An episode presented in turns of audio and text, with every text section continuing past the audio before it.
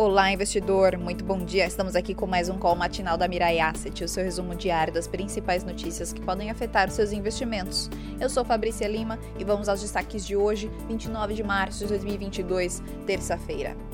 Iniciamos esta terça-feira repercutindo duas mudanças no governo: a substituição de Joaquim Silva e Luna por Adriano Pires na presidência da Petrobras e a saída do ministro da Educação, Milton Ribeiro.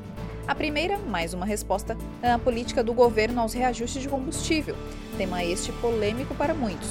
Uma corrente acha que a política atual de paridade de importação não pode ser alterada, por representar uma intervenção indevida. Para outros, uma solução passando por uma política de subsídios diretos, uh, temporal, de 3 a 6 meses, alternativa neste momento em resposta à volatilidade intensa dos mercados devido à guerra. Guerra esta que deve ser objeto de mais um encontro em Istambul para uma solução de cessar-fogo. Volodymyr Zelensky mais uma vez se mostra disposto a ceder, aceitando a neutralidade. Neste cenário, as commodities seguem voláteis uh, e a inflação aparece no radar. Nos Estados Unidos, já aparece uh, dada a elevação do Fed Funds em 0,5 pontos percentuais na reunião do FONC no dia 4. Retornando ao Brasil, um movimento grevista entre servidores públicos se desenha. Ontem, servidores do Banco Central decidiram por parar a partir do dia 1 de abril. No Tesouro, servidores devem parar hoje.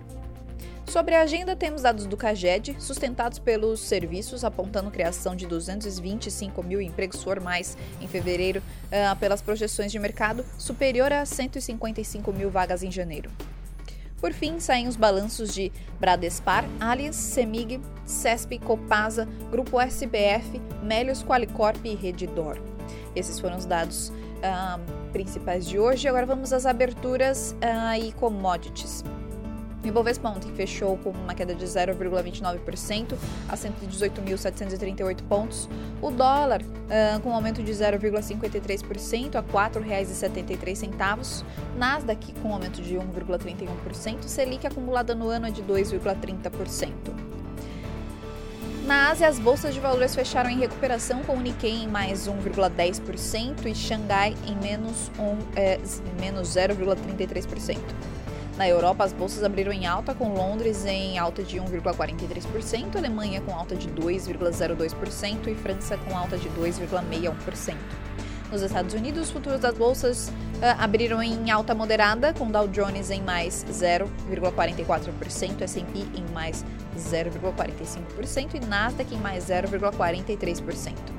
O Ibovespa Futuro abriu com um aumento de 1,03% a 120.488 pontos.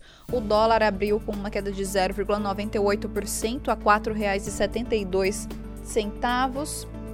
Petróleo WTI uh, com aumento de 1,37% a 107,39 dólares o barril. Petróleo Brent um, com um aumento de 1,53% a 111,21 dólares o barril, e o minério de ferro Porto de Qingdao com um aumento de 3,53% a 135,46 dólares a tonelada. E esses foram os dados de hoje. Espero que vocês tenham um ótimo dia, um, ótimos negócios e uma ótima semana. Até mais.